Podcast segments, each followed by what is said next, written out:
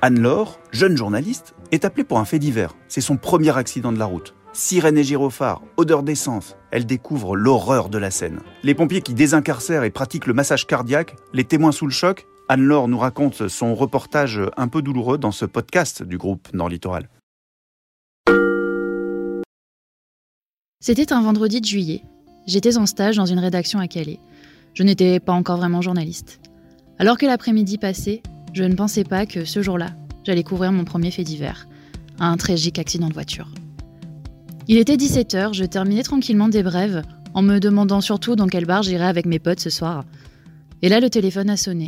C'était la permanence des faits divers. Il y avait un accident de voiture, un face-à-face, et il y avait des victimes.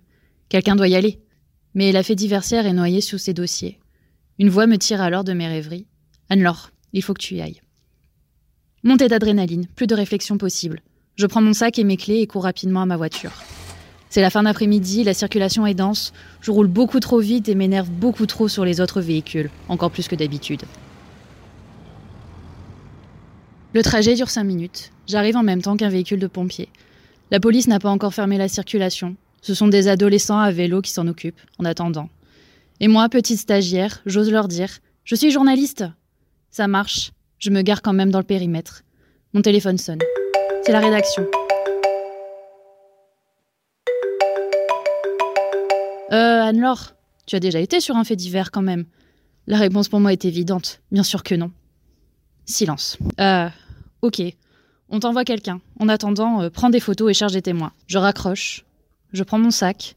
J'ouvre la portière de la voiture. Et enfin, je découvre la scène. Je vois l'horreur. Je vois les gyrophares. J'entends les sirènes. Les cris des hommes en train d'essayer de sauver des vies. L'odeur de l'essence. Juste en face de moi, il y a un homme allongé sur le bitume. Il fait un arrêt cardiaque. Les pompiers essayent de le réanimer. Il gît à côté d'une voiture complètement détruite. À 20 mètres, il y a la seconde voiture. Une autre équipe de pompiers s'affaire, à l'aide d'outils que je n'avais jamais vus, sauf dans des émissions de bricolage tard dans la nuit. Il découpe la voiture. Il faut en sortir la passagère. Elle me semble assez âgée. Mais face à l'horreur de cette scène, je n'ai pas le temps de ressentir. Je sors mon téléphone, je prends les photos qu'on m'a demandées, et je les envoie à la rédaction.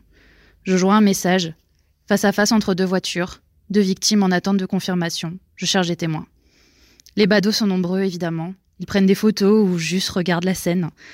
Mais cette femme au loin m'attire. Son regard, il est différent des autres.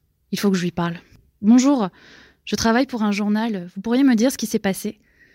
Son regard ne quitte toujours pas la scène, mais elle finit par me répondre. J'ai évité cette voiture, mais pas la dame derrière. Il était à contresens et ma fille était dans ma voiture. Qu'est-ce qui se serait passé si je ne l'avais pas évité Je tiens la bonne histoire pour mon article, mais en même temps j'ai en face de moi une femme en état de choc. Le journaliste venu me chaperonner arrive enfin. Nous allons vers le chef de groupe des pompiers, en face à face entre deux voitures, un homme seul face à une grand-mère et sa petite fille, trois blessés graves, on attend l'hélicoptère du CHU de Lille. Attendre. Cela fait bientôt une heure qu'on est là. On attend l'hélicoptère, on discute entre confrères, on attend la photo qui manque à notre article. Enfin, on attend les pales. Photo, on remballe. Comment j'ai conduit jusqu'à la rédaction? Aucune idée. Enfin, je me rappelle que je suis quelqu'un de sensible. Cet homme sur le sol, l'odeur de l'essence, le bruit des sirènes, tout revient. J'ai la nausée, mais j'ai un article à terminer.